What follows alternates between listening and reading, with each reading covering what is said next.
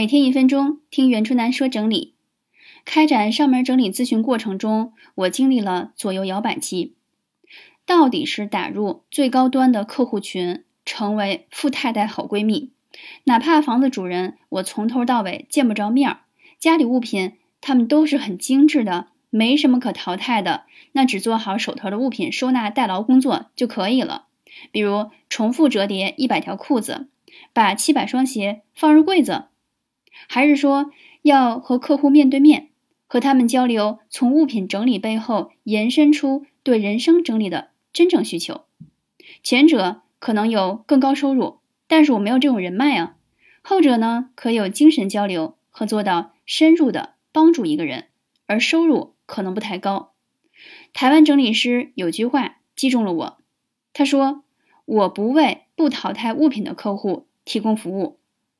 对呀，设定自己的标准，只服务和自己有共鸣的客户群，大家都开心，不就够了吗？